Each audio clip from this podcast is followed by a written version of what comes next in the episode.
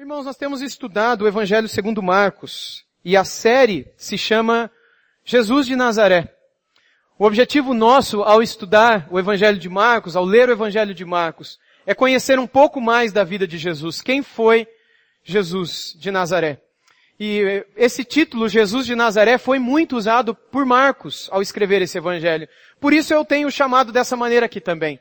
Embora a maneira como as pessoas o chamem na Bíblia e fora dela são tantas, Jesus Cristo, não é? Jesus o Messias, Jesus o Filho de Deus, Jesus o Filho do Homem, simplesmente Jesus, não é? Ou outros que querem chamar o nome dele em hebraico, Yeshua, ou alguns que querem usar o nome como se fosse o raiz original, né? Yehoshua. Alguns até que fanaticamente acham que esse é o único nome que pode ser usado porque ele traz algum poder sobrenatural e se você usar outro nome, a maldição cairá sobre a sua vida, mas é conversa de quem, enfim, né? É, Jesus é o nome dele. E esse nome, Jesus, vem do grego Jesus, que vem do hebraico Yeshua, não é? Ou Yehoshua, que literalmente significa Deus, o Senhor é a salvação. Yeho, de Yahvé, de Yehova, ou Jeová, como nós traduzimos. Shua, que no final significaria salvação. E quando os gregos traduziram, traduziram por Jesus, que significa literalmente isso, uma tradução de Ye, de Yehova, de Yahvé, e Sus de salvação, que para os hebraicos é o termo que eu falei, e para os gregos soteria, então traz o sh ali também. E aí para o português virou Jesus, que significa Jesus. É, não tem uma tradução que carregue a força das palavras originais. Significa aquilo que nós sabemos quando estudamos a origem do nome, o significado do nome, que é Deus é salvação. Talvez o outro nome que é dado a ele na Bíblia, pelo qual nós podemos ter uma correlação com, rela com relação a isso, é o nome Emanuel, que muitas vezes é usado para Jesus. E Emanuel significa também o que, vocês lembram?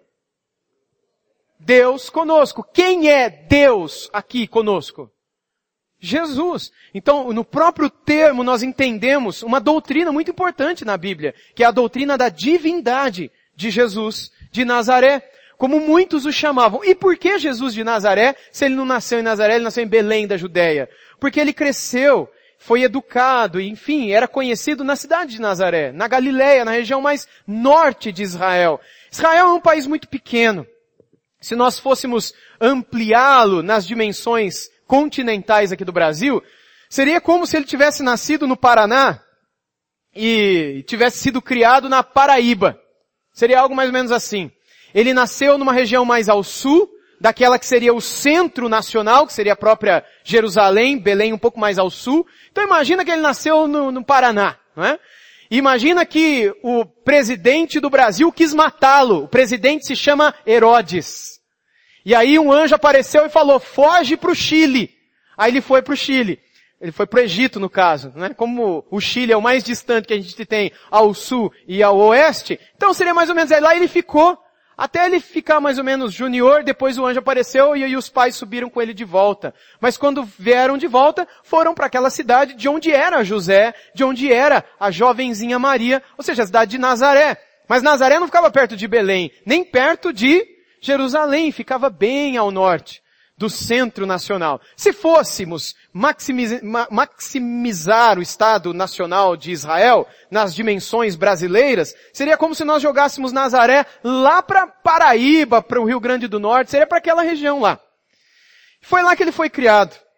Mas Jesus foi criado na? Não, irmãos, só uma comparação, tá? Ele não era da Paraíba. Vocês estão entendendo o que eu estou falando, né? Só em termos de comparação. Mas é interessante que ele tinha um sotaque. Alguém aqui é da Paraíba? Não precisa ter vergonha se for, tá? É um dos lugares mais bonitos que eu já conheci nesse país. Aliás, a capital mais bonita do Brasil que eu já vejo uma pessoa. Na Paraíba. Vale a pena. Que mal tem, não é? Ser paraibano é uma coisa muito legal.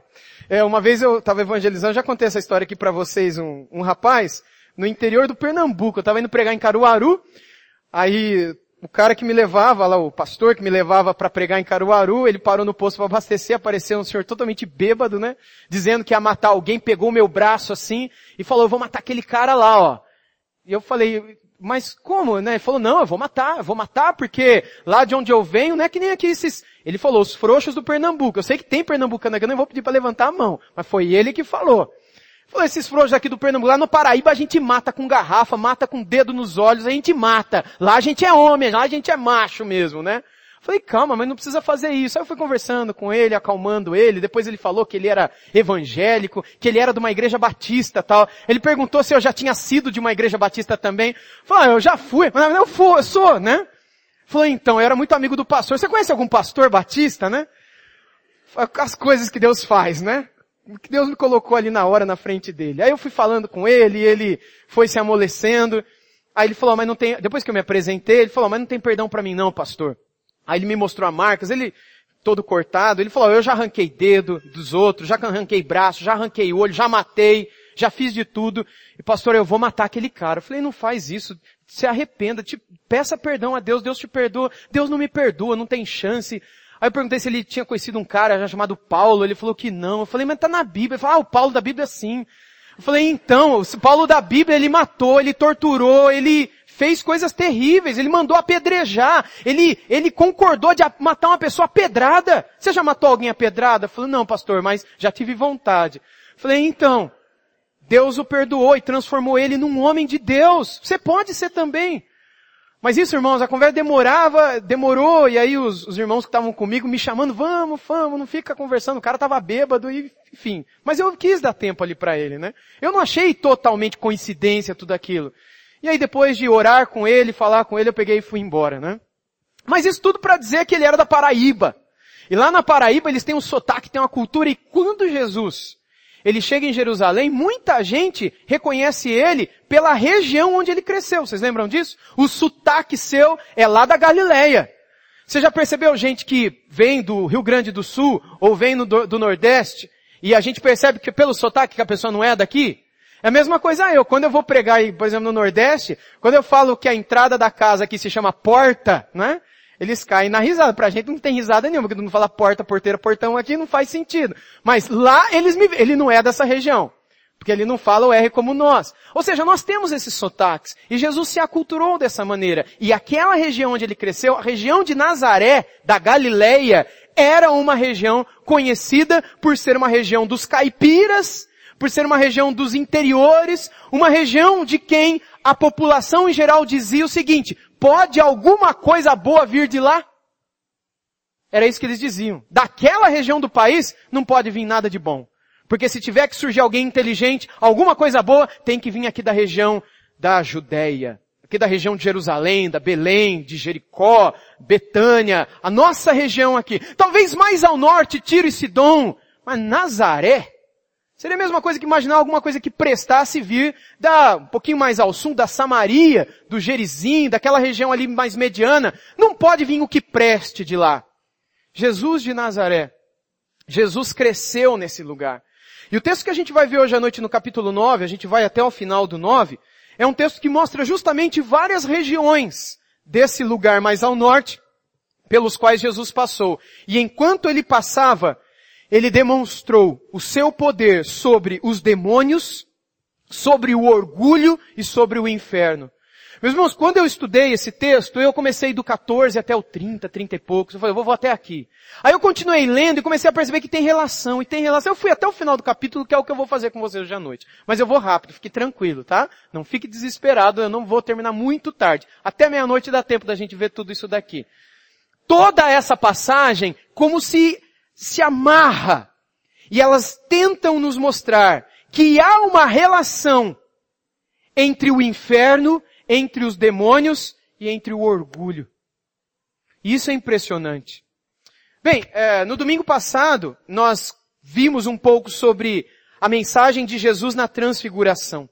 A gente viu o texto imediatamente anterior, do versos 2 até o 13, como Jesus se transformou e como ele apareceu glorioso diante de Pedro, Tiago e João e falou da vinda de João Batista e de como a unção do profeta Elias estaria sobre ele.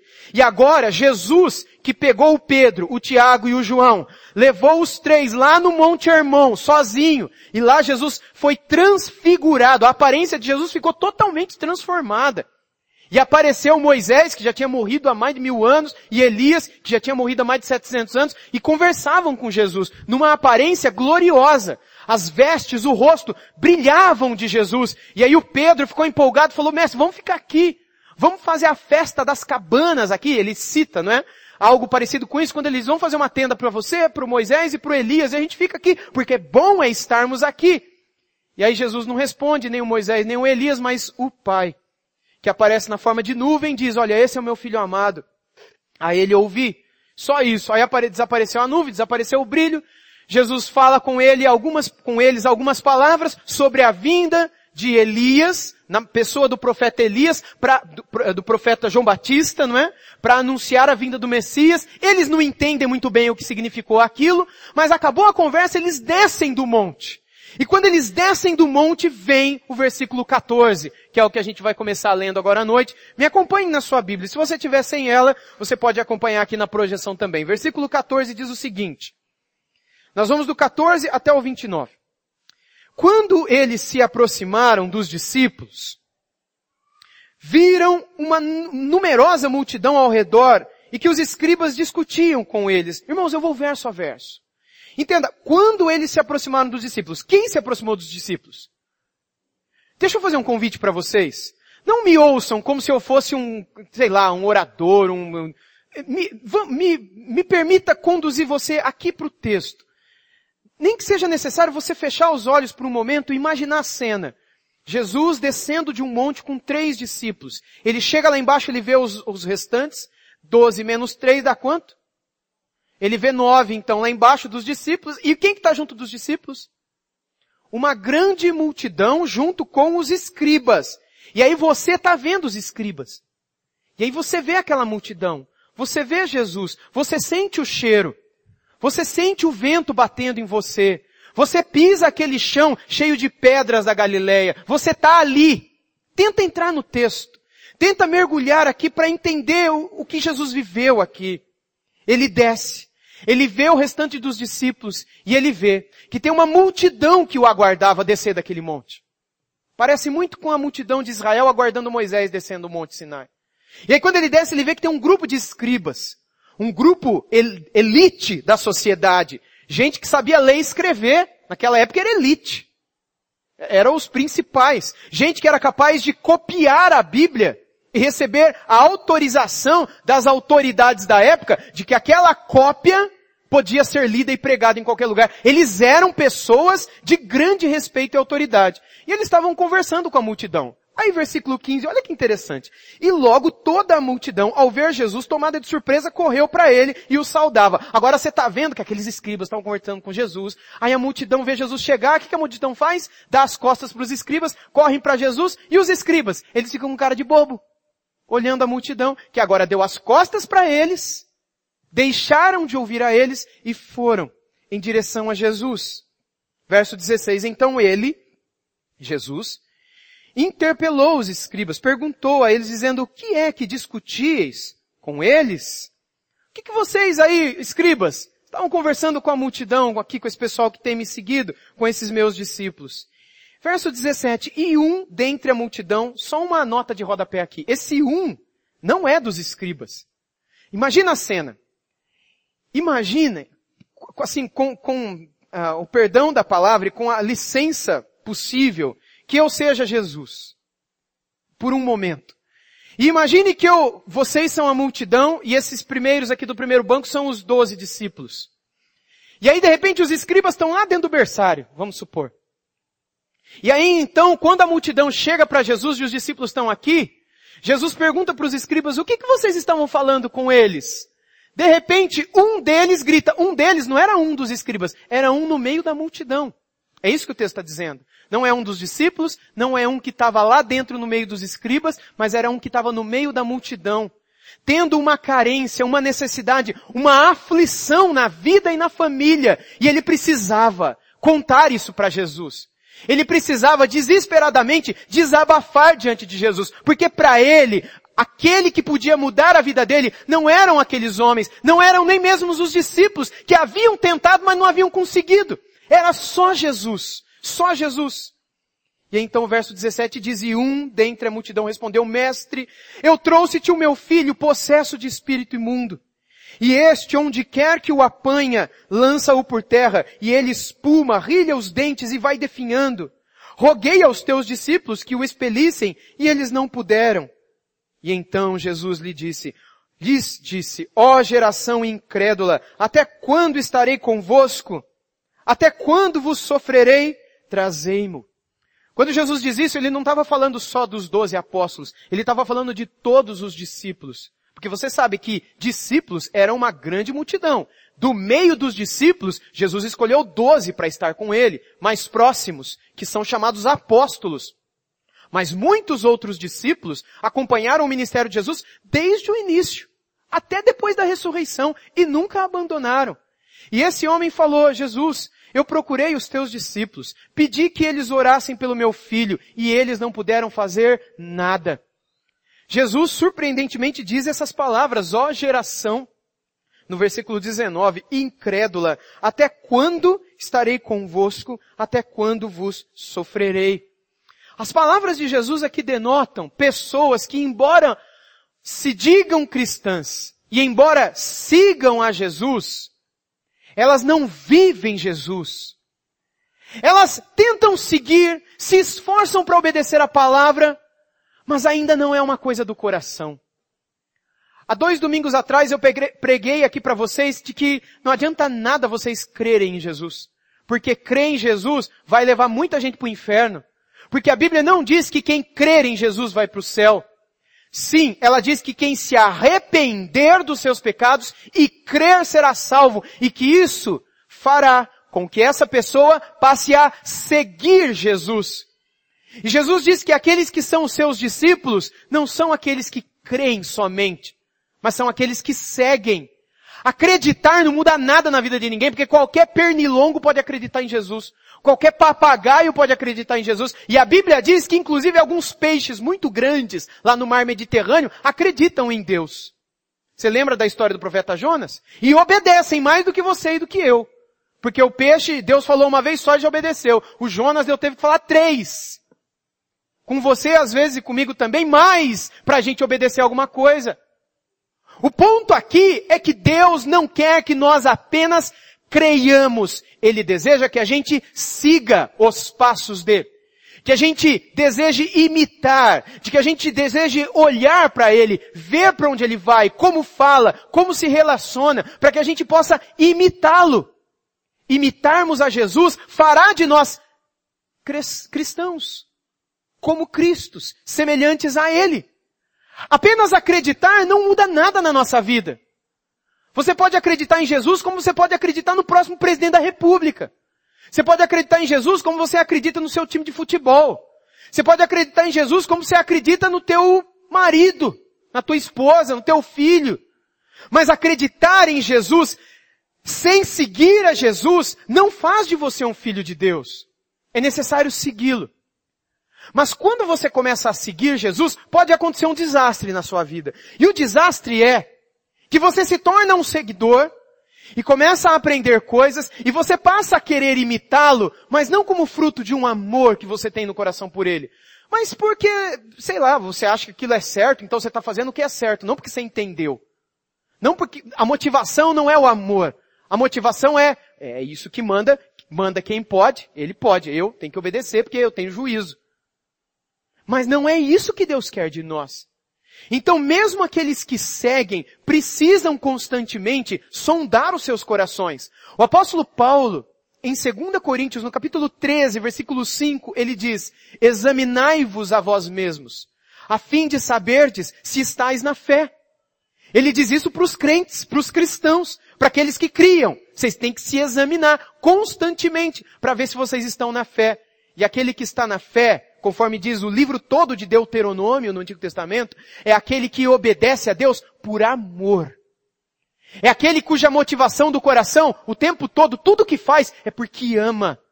É porque quer agradar a Deus como uma namorada ou um namorado que no aniversário da namorada dá um presente para ela, que sabe que ela gosta, um livro, um chocolate, uma flor, porque sabe que aquilo ela gosta muito e porque a ama, Não faz uma coisa por obrigação, porque se a namorada descobrir, vai dar um tapa no rosto dele. Mas faz por amor, porque gosta de verdade. O nosso Deus não é diferente. É isso que Jesus diz nessas palavras. Essa geração incrédula é incrédula porque estão o tempo todo, o tempo todo atrás de mim. Veja, eu acabei de descer do monte. E eles já vieram atrás de mim. Então eles estão atrás de mim. Mas eles não me imitam. Eles não me amam. Irmãos, tem tanta gente hoje que está atrás de Jesus, mas não ama Jesus. Tem tanta gente hoje que vai na igreja, mas não ama Jesus. Tem tanta gente hoje que pede coisas para Deus, mas não porque ama a Deus, mas é porque sabe que Deus é bom e dá coisas. Sabe aquela pessoa muito pobre, mendiga, faminta, e que ela vai naquela padaria que está doando pães, não porque ela ama o padeiro de coração, mas porque o padeiro tem pão para ela para ela. E se o padeiro continuar fazendo isso muitas vezes, ela vai continuar indo lá. Mas a motivação dela não é amor e gratidão pelo padeiro. Embora ela diga muito obrigado de vez em quando, ela dê ações de graças ao padeiro de vez em quando, mas no fundo, no fundo, não há um relacionamento de amor para com aquela pessoa que tem tido compaixão da miséria dela. Se você não amar a Deus por quem Deus é, você é um miserável ainda. Você é um interesseiro. E o que mais existe no cristianismo moderno são interesseiros. Você sabia que hoje tem igreja de interesseiros? Igreja de interesse? Igreja para onde as pessoas vão porque elas querem receber alguma vitória financeira de Deus? Não tem muito, né, gente? Talvez você nunca tenha visto isso por aí. Talvez na televisão você nunca tenha visto nada por aí. Eu já vi, porque, né? Mas vocês não. Você liga a televisão, se você fizer isso, sua vida financeira vai mudar, vocês já viram isso em algum lugar? Porque se Deus é Deus, Ele vai fazer você prosperar financeiramente. O que, que a pessoa está fazendo ali? Por que, que ela vai à igreja? Eu estou dizendo aqui que Deus pode, não pode prosperar? É lógico que Deus pode prosperar. Conheço muitas que Deus prosperou materialmente. Que bênção! Conheço muitas que Deus curou fisicamente. Que bênção! Mas o nosso Deus, na pessoa de Jesus Cristo, o tempo todo dizia que aqueles que o buscavam só por causa de cura ou só por causa de alimento, posses, dinheiro, essas pessoas eram perversas. Em outro texto, Jesus chama ela de adúlteras. Não sei por que ele chama de adultos, mas ele chama de adúlteras. Imundas, ímpias. Uma vez ele curou dez rapazes que tinham lepra. Só um voltou para dar glória a Deus. Sabe por quê, gente? Porque como é hoje, a maioria das pessoas que vão até Jesus vão porque quer alguma bênção dele. Aqueles caras queriam ser curados. Eles não amam Jesus. Eles não querem conhecer Jesus, não querem falar com Ele, não querem ouvir a Ele, não querem ter um relacionamento de amor e salvação. Eles querem ter um relacionamento de negócio. É um negócio. Eu te dou alguma coisa, você me dá alguma coisa. O que eu te dou é meu dinheiro. Você quer meu dízimo? Quer minha oferta? Tá aqui. Agora me dá a cura. Porque se o Senhor não der, o Senhor é um falso Deus. E hoje tem pastor que diz heresias assim. Enquanto que multidões cegas e muitas vezes aflitas creem nessas coisas, acreditam nessas mentiras e entregam carros, casa, entregam salários inteiros. Jamais deveriam fazer um negócio desse. São lobos na pele de cordeiros, enganando multidões. A gente vai ver o que, que Jesus fala dessas pessoas aqui no final do texto hoje à noite. Você espera que você vai ver o que, que Jesus vai falar desses caras daqui a pouquinho. E aí ele continua. A partir do versículo, qual? 20. E trouxeram-lhe, quando ele, e trouxeram-lhe aquele rapaz, não é? Filho daquele homem aflito. Quando ele viu a Jesus, o Espírito imediatamente o agitou com violência, e caindo ele por terra, revolvia-se espumando. Não sei se você já viu alguém endemoniado de verdade. Não esses da televisão, porque esses da televisão 95% é de mentira. Eu já vi algumas vezes. Eu já orei por algumas pessoas endemoniadas. E nunca é como é da televisão. Dá até vergonha quando a gente vê essas coisas da televisão e chamam aquilo de endemoniamento. E é triste de ver que o povo acha que aquilo é endemoniamento. Endemoniamento me se parece muito com isso daqui, gente. Eu já vi gente espumando pela boca. E, bom, eu não vou ficar contando o que eu já vi aqui. Mas quando isso aconteceu, de um espírito imundo entrar na vida desse jovem e começar a revolvê-lo e começar a jogá-lo pelo chão, o texto no entorno diz que Jesus teve compaixão dele. E no verso 21, Jesus perguntou, foi assim, no verso 21, perguntou Jesus ao pai do menino, há quanto tempo isto lhe sucede? E aí ele respondeu, desde a infância. E verso 22, e muitas vezes o tem lançado no fogo e na água para o matar. Mas se tu podes alguma coisa, tem compaixão de nós e ajuda-nos. Não sei, eu vou dizer isso, está na minha cabeça o tempo todo, eu vou dizer. Uma vez eu estava orando por uma pessoa, e essa pessoa, enfim, estava endemoniada. Eu não vou dar muitos detalhes aqui, talvez aqui alguém conheça, e a cena foi muito terrível. Eu estava olhando com essa pessoa, estava na sala da casa dessa pessoa, no sétimo andar, e estava, enfim, a minha esposa na cozinha com outras pessoas ali orando, com outro, o marido dessa pessoa, dessa senhora. E eu vi isso aqui acontecer. Eu vi a boca espumando. Havia entrado uma senhora pastora ali antes de mim, horas antes, e ela estava toda encharcada de azeite, de sal grosso, como uma carne preparada para churrasco. Estava desse jeito porque acharam que fazendo isso, e uns negócios que parecia planta, eu não sei se bateram nela com folha do que que, sei lá. É essas, essas loucuras que muitas vezes se fazem por aí.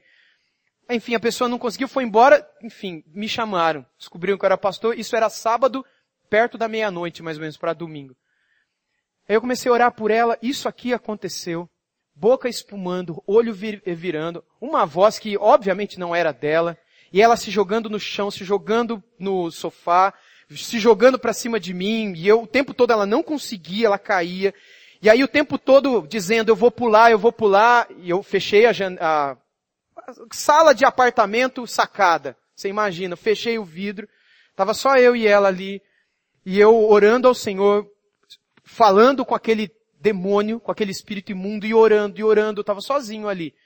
Isso durou alguns minutos, não foi a primeira vez. Depois de alguns minutos, essa cena é uma das cenas espirituais mais marcantes da minha vida que eu acho que eu nunca vou esquecer. Como se fosse aqui agora, não é? Eu vi uma fumaça preta saindo do corpo dessa pessoa. Eu vi isso. E a, essa fumaça saiu e fez assim, assim pela, pela janela, a sacada, tremeu a janela. E essa moça caiu no chão. E ela abriu o olho e falou, o que que aconteceu? Juninho, maneira como ela me chamou, o que que aconteceu? Aí eu disse, calma, não aconteceu nada, tá tudo bem com você. E agora tá tudo bem com você. Aí, aí veio a minha esposa, veio o marido dela, veio algumas crianças, filhos dela, e eu conversei, expliquei. Eles são todos conscientes, os filhos, o marido, do que aconteceu até hoje. Mas aquilo, meus irmãos, é algo muito parecido com isso daqui. São espíritos de morte. Espíritos que existem, e se você nunca viu isso na sua frente, agradeça a Deus, porque não é uma coisa que eu espero ver de novo na minha vida, na minha frente. E não foi a primeira vez. Uma outra vez de madrugada, estava eu duas horas da manhã, não sei porque eu fiquei assistindo televisão até tarde e dormi no sofá. A Rô não brigou comigo nessa ocasião. Eu estava dormindo porque eu fiquei vendo alguma coisa até tarde, aí de repente toco o celular, é a Mara me ligando. Cadê a Mara? Tá lá no fundo, ela e o Elias. Você lembra dessa, então? Aí, outra história, algo semelhante. Embora essa um pouco mais, enfim, tranquila, mas vocês lembram como foi. Meus irmãos, isso daqui é real. E nós precisamos ter consciência de que o mundo espiritual existe. E ele existe para matar, para roubar e para destruir as nossas vidas e as nossas famílias. E quando isso acontece, é muito, muito necessário que você esteja presente.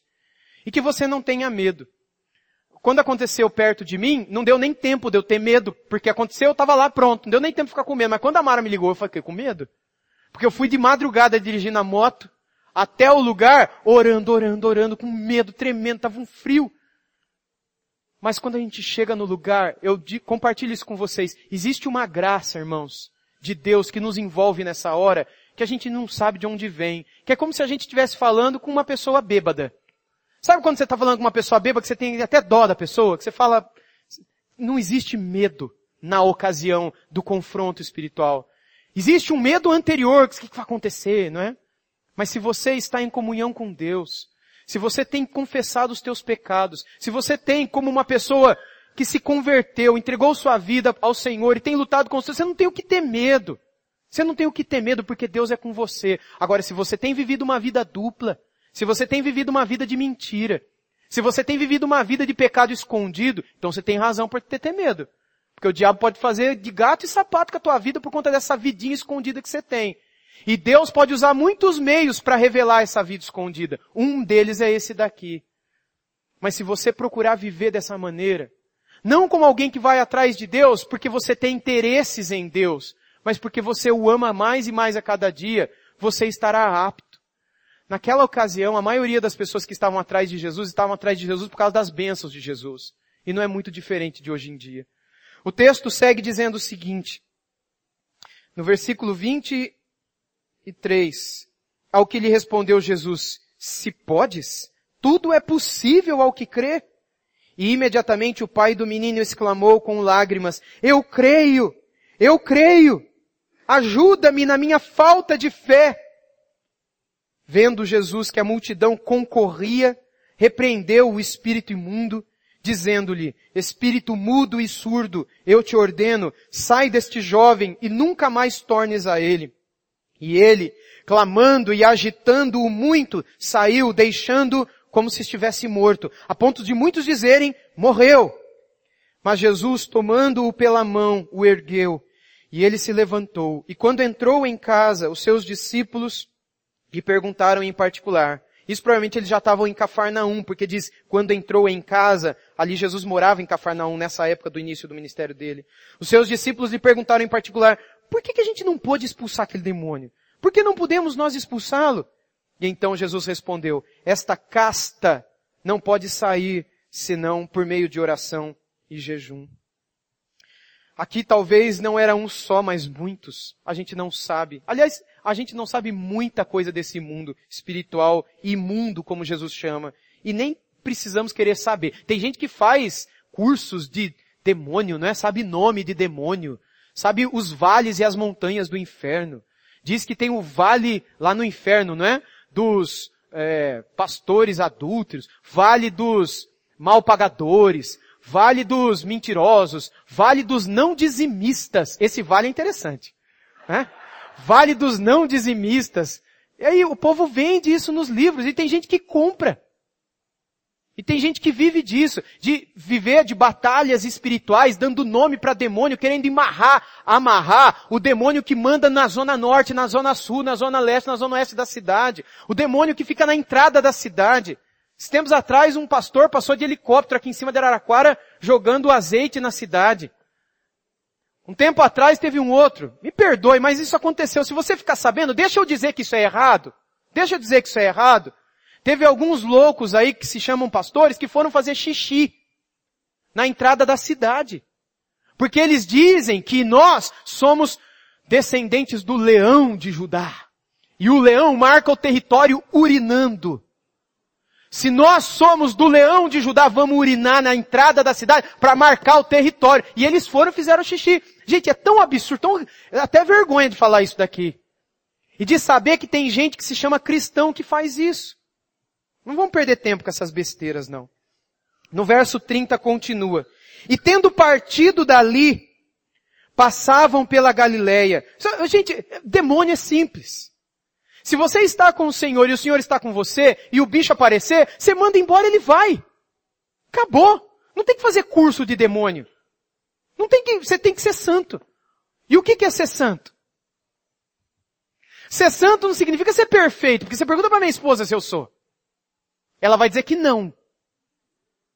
Ser santo significa que Deus um dia te separou desse mundo e que você se converteu. E que agora você é alguém que luta contra o pecado dia após dia. É isso que é ser santo. Ser santo não é ser perfeito, é ser alguém que dia após dia está lutando contra o pecado por amor a Jesus Cristo. Alguém que sabe do pecado, eu sei do meu coração, você sabe do seu pecado, do seu coração, e dia após dia você está lutando contra o pecado. Se você vive assim, fica tranquilo. Porque as batalhas espirituais virão, mas elas nada podem contra você. O maligno não lhe toca. E pela sua palavra eles caem, eles saem. Onde a luz chega, as trevas somem. Você já viu o sol nascer e a noite continuar? Você já viu o sol nascer e as estrelas ficarem? Se o sol da justiça brilha em você, se a brilhante estrela da manhã, que em Apocalipse é Jesus, já nasceu no seu coração, a luz de Deus está em você. Você é a luz do mundo. Onde as trevas estão e a luz chega, elas dissipam e saem. Você não tem que ter medo, não precisa fazer curso e nem ler livros sobre demônio, batalha espiritual, demônios territoriais, tranca aqui, amarra ali, e depois alguém que desamarra lá. Você não tem que aprender isso. Você precisa aprender o que é amar a Jesus e ser santo. E isso basta mais do que tudo. No verso 30 continua assim, e tendo partido dali, passavam pela Galileia. Lembra da Galileia? A Paraíba, né? E não queria que ninguém o soubesse porque ensinava aos seus discípulos e lhes dizia, o filho do homem será entregue nas mãos dos homens e o matarão, mas três dias depois da sua morte ressuscitará. Eles, contudo, não compreendiam isso e temiam interrogá-lo. Ou seja, eles não estavam entendendo o que significava que ele seria morto, Jesus, e depois de três dias ressuscitaria. Eles não estavam entendendo isso naquela altura. No 33 diz, tendo eles partido para Cafarnaum, ainda na Galileia, um pouco mais ao sul de onde eles estavam, eles estavam lá no Monte Hermão, lá em cima, agora estão descendo. Tendo eles partido para Cafarnaum, estando ele em casa, veja mais uma vez, interrogou os discípulos, de que é que discorríeis pelo caminho? Jesus perguntou para os doze, o que, vocês estavam conversando, trocando papo, né, batendo papo? Mas eles guardavam silêncio. Já viu um pai que pergunta para os filhos, o que, vocês estão conversando aí? Aí fica todo mundo quietinho, olhando para o outro, ninguém fala nada. Porque pelo caminho, haviam discutido entre si sobre quem era o maior. Ah, quem que é o melhor entre nós aqui? E ele, Jesus, né, assentando-se, agora você está vendo Jesus assentar, chamou os doze e lhes disse, se alguém quer ser o primeiro, será o último, será o servo de todos. Trazendo uma criança, porque tinha outros discípulos ali, tinha crianças, tinham apóstolos que eram casados, vocês sabem disso, provavelmente tinha filhos. Vocês lembram que Jesus curou a, sogra de um dos apóstolos, de quem mesmo, gente? Ah, então Pedro era casado, e naquela época ser casado significava ter filhos. Não é só hoje. Então talvez um filho de Pedro, não sabemos. Ou alguma outra criança estava ali, a gente não sabe. Mas Jesus disse, trazendo uma criança, colocou-a no meio deles e tomando-a nos braços, disse-lhes, qualquer que receber uma criança tal como esta, em meu nome, a mim me recebe. E qualquer que a mim me recebe, não recebe a mim, mas ao que me enviou. Jesus está ensinando humildade aqui. Ele está batendo em cima do orgulho, da arrogância. Anteriormente, ele havia lidado com demônios. Me parece que as duas coisas estão ligadas. No verso 38 continua, disse-lhe João, na mesma conversa, eles estão ali na casa, está tudo acontecendo. Mestre, nós vimos um homem que em teu nome, nome expelia demônios, o qual não nos segue e nós lhe proibimos, porque não seguia conosco. Mas Jesus respondeu, não lhe proibais, porque ninguém é, há que faça milagre em meu nome e logo a seguir possa falar mal de mim, pois quem não é contra nós é por nós. Porquanto aquele que vos der beber um copo de água em meu nome, porque sois de Cristo, em verdade vos digo que de modo algum perderá o seu galardão. Mais uma vez, Jesus ensina amor e humildade. Só porque vocês estão mais perto de mim, vocês acham que vocês são melhor que o resto? Só porque vocês estão caminhando mais perto de mim, vocês acham que vocês podem mandar os outros fazer isso ou fazer aquilo? Isso serve tanto para a gente hoje também, quando pastores ou líderes, como eu, por exemplo, digo para alguém que deve fazer isso ou não deve fazer aquilo, quem sou eu? Ou se eu digo, não, mas eu sou ungido do Senhor. E se você contrariar a minha palavra, ai de você, porque contrariou o ungido do Senhor.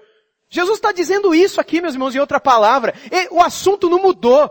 O autor bíblico não é louco. Um assunto está conectado no outro. Ele, ele expulsou um demônio. Depois o assunto foi orgulho. Depois volta a tratar de orgulho e de demônio. Porque eles se acham os melhores e eles dizem, nós proibimos alguém ali de expulsar um demônio em teu nome. E Jesus falou, mas por que, vocês fizeram isso?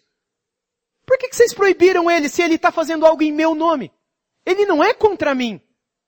Não é porque ele não está aqui no meio dos doze apóstolos que ele não seja dos nossos. Quem não é contra nós é por nós. Deixa que ele fala. Deixa que ele expulse. Deixa que ele continue a fazer o que está fazendo. O reino é maior do que o nosso umbigo do que aquilo que a gente acha. E aí no 42 ele diz, e quem fizer, lembra que está na mesma conversa, a criança ainda está no colo de Jesus.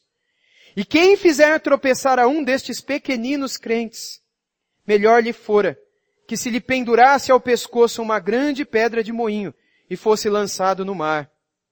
Se lembra que pouco antes, no versículo 36, ele pediu para trazer uma criança e colocou no meio deles, depois Jesus tomou a criança no braço, e agora ele diz, quem fizer tropeçar a um destes pequeninos. A palavra crentes, ali crentes também? Isso. Às vezes aparece nas traduções, às vezes não. Originalmente aqui em Marcos ela aparece.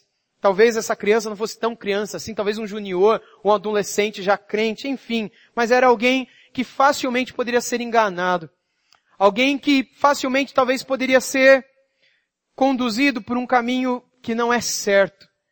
E Jesus diz isso daqui, se alguém entrar no meio de vocês, presta atenção nisso, começar a ensinar alguma coisa que vai desviar vocês daquilo que eu estou ensinando, era melhor que essa pessoa amarrava uma pedra lá daquele, sabe aqueles paralelepípedos da Rua 5? Voluntários da Pátria? Era melhor pegar um paralelepípedo daquele, amarrar no pescoço e se jogar do pontilhão da Barroso. Mas não é isso que Jesus está falando aqui? É forte o que Jesus está falando aqui? Sim, é forte. É apologia do suicídio? É lógico que não. Presta atenção no texto. Que ele está querendo dizer o seguinte alguém que ensina uma coisa que não deveria ensinar, comete pecado gravíssimo. Gravíssimo. A ponto do pecado do suicídio ser como que nada comparado com. É coisa grave. Você desviar pessoas da palavra é coisa grave. Você falar de Deus uma coisa que você não sabe. Principalmente se isso conduzir pessoas a atitudes que são atitudes não bíblicas. E aí ele continua agora falando para os discípulos. Ele está falando para a gente. Se a tua mão te faz tropeçar, corta! Pois é melhor entrares maneta, sem mão, na vida eterna, não é? Do que tendo as duas mãos ires para o inferno, para o fogo inextinguível, onde não lhes morre o verme, nem o fogo se apaga. E se teu pé te faz tropeçar, corta-o. É melhor entrares na vida aleijado do que tendo os dois pés, serem lançados no inferno, onde não lhes morre o, o, o verme nem o fogo se apaga. E se um dos teus olhos te faz tropeçar, arranca-o. É melhor entrares no reino de Deus com um só dos teus olhos do que tendo os dois seres lançados no inferno, onde não lhes morre o verme, nem o fogo se apaga. Aí ele termina no verso 49, porque cada um será salgado com fogo. Bom é o sal, mas se o sal vier a tornar-se insípido, como lhe restaurar o sabor? Tende sal em vós mesmos e paz uns com os outros. Irmãos, na história da igreja houve um homem, de um modo especial, que levou a ferro e fogo, isso daqui do verso 43 em diante, e ele arrancou um dos olhos e cortou uma das mãos, para descobrir depois que não adiantou nada. Talvez você chegue à conclusão que o que te faz pecar são os teus olhos. Aquilo que você costuma ver por aí vê no computador, vê na rua, enfim. Ou a tua mão, que te faz pecar é a tua mão, porque o tempo todo você é tentado a tirar o que é dos outros, a roubar, a enganar, a bater, a usar de um modo errado as mãos que Deus te deu. Ou os teus pés, porque o tempo todo o teu pé te leva para aquele lugar onde está todo mundo fazendo coisa errada, e você corre para lá, e aí você tem a brilhante ideia, e se eu cortar meu pé, cortar minha mão, arrancar meu olho? Será que eu vou parar de pecar? Só se arrancar o coração. Porque o teu pecado está na tua alma, está no teu coração. O problema não está na tua mão no teu olho. Jesus aqui, ele não quis que literalmente chegássemos às vias de fato. Mas ele quis que entendêssemos que se algo nos conduz para longe de Deus, que é para a gente arrancar aquilo da nossa vida. Porque é melhor a gente chegar na vida eterna sem aquele algo do que, por causa daquele algo, talvez perdermos a vida.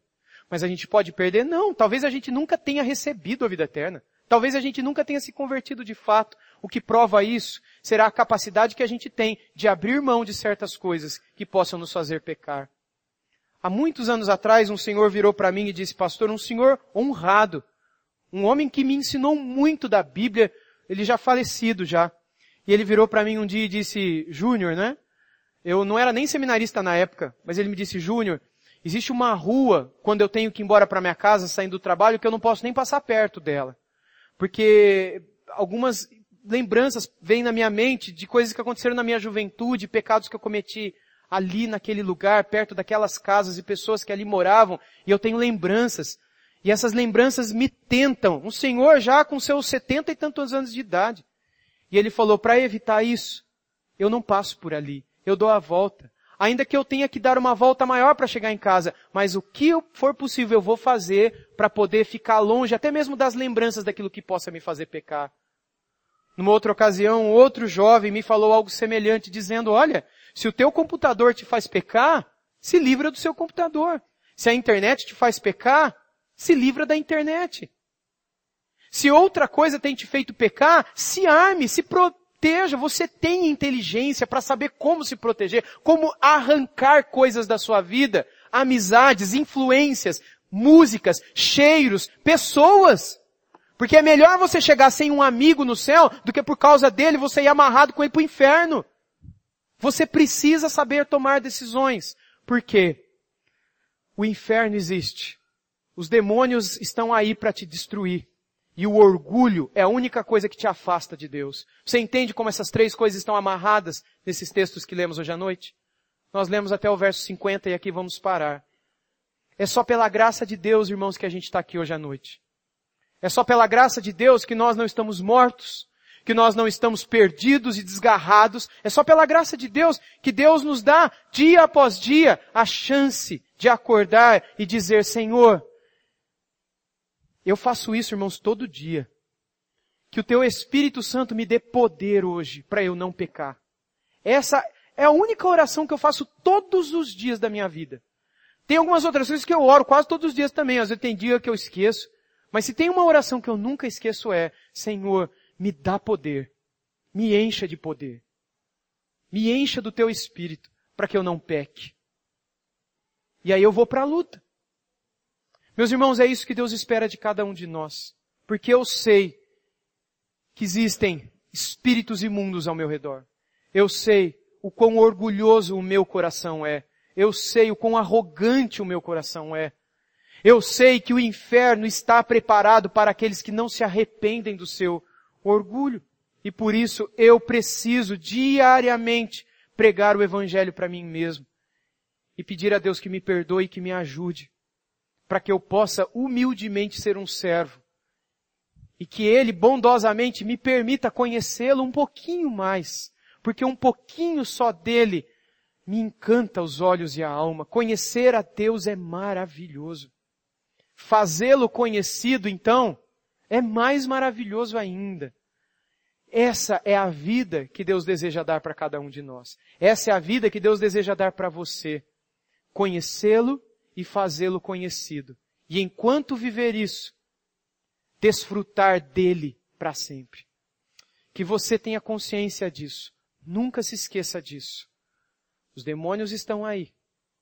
A destruição o tempo todo está aí para te afastar, para te enganar, para te derrubar. O inferno existe. Você tem que se examinar. E o orgulho é a única coisa que pode te barrar e te impedir de aceitar aquilo que Deus diz sobre o teu coração. E de se entregar arrependido e pedir, Senhor, me transforme. Senhor, toma a minha vida. Senhor, me faça de novo e me usa para a tua glória, porque eu quero te conhecer mais e mais. Eu quero viver comunhão contigo. Não quero ser um interesseiro. Independentemente do que o Senhor me der ou não der, eu quero o Senhor. Eu quero teu amor, eu quero a tua amizade, eu quero a tua presença, eu quero a comunhão com o Senhor. O Senhor é mais do que o dinheiro, o Senhor é mais do que a influência, do que a posição na empresa, o Senhor é mais do que tudo. Quando chegamos a esse ponto, nós sabemos o que é estar dentro do castelo do Rei dos Reis, assentado à mesa dele, vivendo alegremente uma festa com ele. Que ele nos dê graça para que vivamos tudo isso que só ele pode nos dar.